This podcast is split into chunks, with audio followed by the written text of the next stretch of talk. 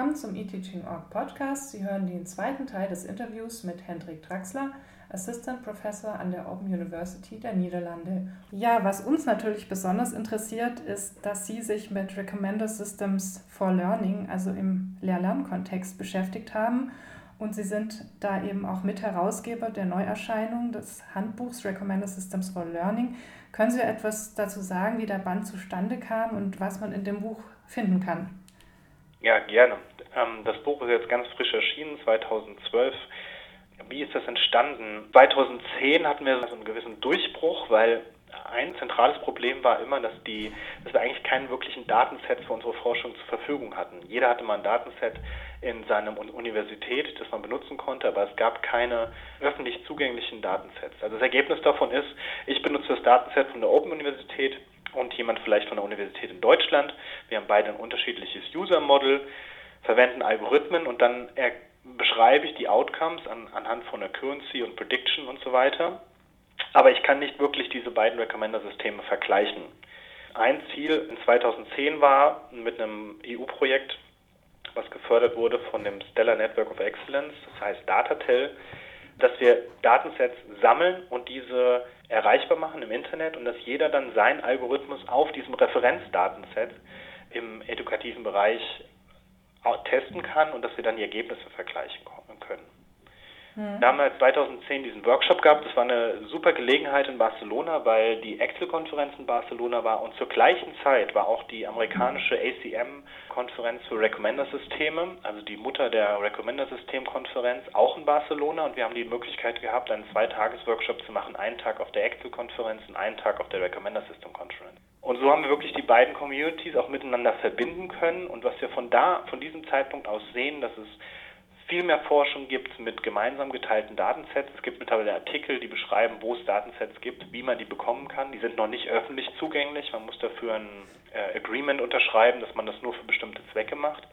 Aber es hat ein großer Sprung für die Recommender System Forschung und die Community ist auch wieder gewachsen, sodass wir mittlerweile eine Special Interest Group Datatel gegründet haben bei der European Association for Technology Enhanced Learning, die sich nur mit diesem Thema beschäftigt das Sammeln von Datensets und auch das Vertreten der Forscher, die dahinter stehen, zu Open Educational Resource Repositories zum Beispiel, sodass wir die anfragen, dass wir uns bitte Referenzdatensets geben, sodass wir unsere Forschung besser betreiben können. Mhm. Und aus diesem Kontext raus haben wir das Handbuch geschrieben. Also das Handbuch besteht jetzt dann fast auf sieben Jahren Erfahrung mit dem Thema.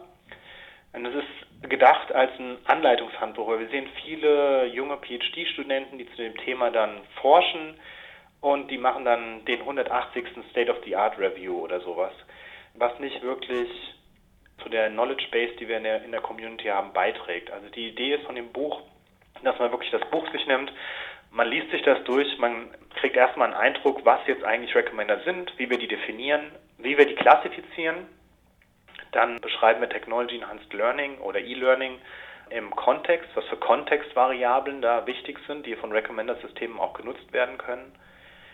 Dann gibt es eine, einen ersten Bericht auch von Datensets, die zur Verfügung stehen in diesem Kontext-Chapter, welche Datensets man für die Forschung verwenden kann, wie man die Leute ansprechen kann. Dann im dritten Teil haben wir einen Survey von 42 Recommender-Systeme im Technology Enhanced Learning Bereich mhm. und klassifizieren die anhand eines Frameworks, was wir machen. Und im letzten Kapitel geben wir eigentlich dann einen Ausblick und beschreiben zukünftige Herausforderungen für das junge Forschungsfeld.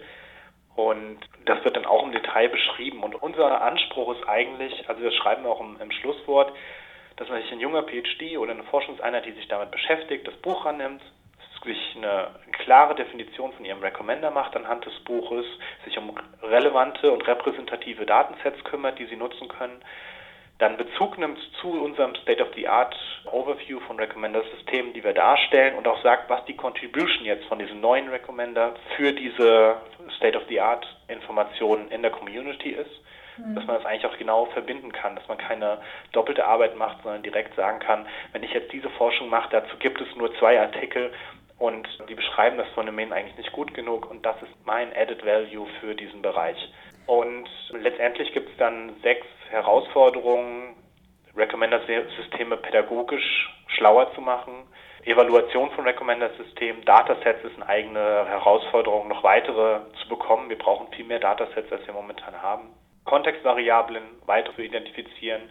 Visualisierung von dem Recommendation-Prozess, weil wenn Sie nur eine Liste bekommen, können Sie sich manchmal fragen, weil die Liste nicht sehr zutreffend ist, ja, was das eigentlich soll. Also im Grunde eine Darstellung von der Recommendation, wie die letztendlich den Weg zu Ihnen gefunden hat. Mhm. Und letztendlich dann ein ganz großes Thema, was jetzt kommt, ist Virtualization, also dass man nicht mehr nur das Datenset aus meiner Universität jetzt zum Beispiel nutzt, sondern eben sogenannte Linked Datasets. Vielleicht eine Nachfrage. Es werden ja insgesamt jetzt mehr Daten generiert an Hochschulen, also indem einfach alles elektronisch abgewickelt wird, der Verwaltungsprozess über Lernmanagementsysteme, der Lernprozess und so. Kommt es dem Thema zugute? Merken Sie davon was, dass Sie dann an die Datensätze auch rankommen oder sind es so Datensätze, mit denen Sie arbeiten?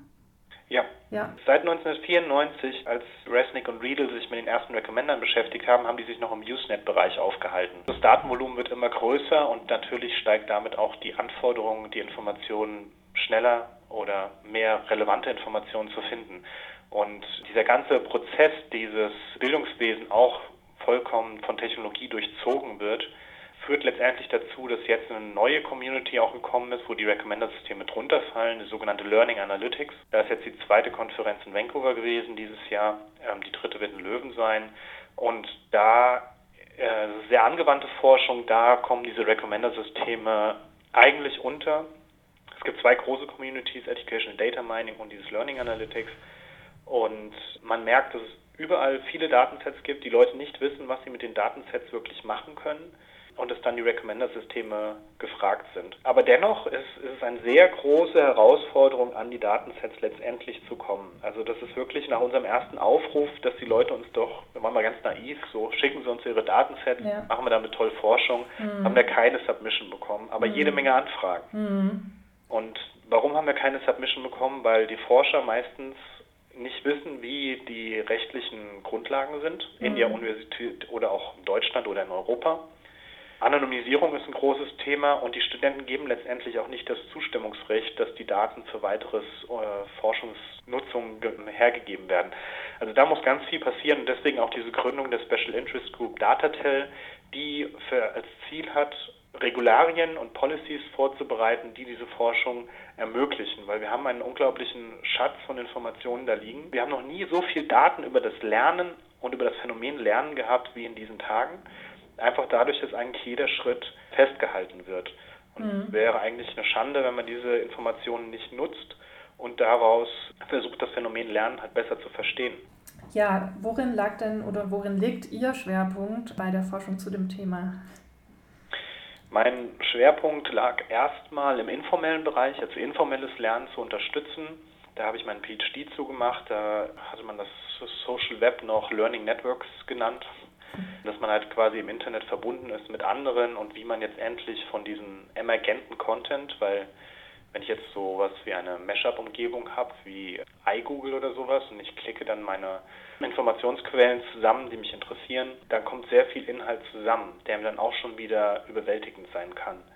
Und im Grunde, dass man aus diesem informellen Kontext eben auch einen Recommender anwendet, der mir letztendlich dann interessante Inhalte wieder nach vorne hebt aus dieser sehr schnell wachsenden Informationsflut.